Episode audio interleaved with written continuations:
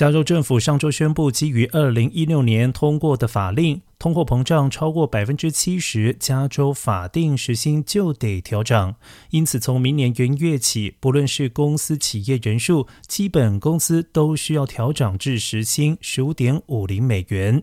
而加州财政厅长博斯勒指出，统计显示，到今年七月为止，两年间消费物价指数 CPI 涨幅确定超过百分之七点六，已经越过了触发加薪的门槛。因此，目前时薪十五元的大企业和时薪十四元的二十六人以下公司，明年元月起都必须涨到时薪十五点五零元。博斯勒强调，基本工资调整主要是希望帮助低收入家庭渡过难关。毕竟万物皆涨，这些家庭很难靠目前的薪资水准过活。他还说，如果通货膨胀持续，未来几年还可能依法每年调涨五十分钱。尽管如此，加州某些地方的薪资早就超越全州法定的工资。洛杉矶县的最低工资七月就将涨到时薪十六点零四元。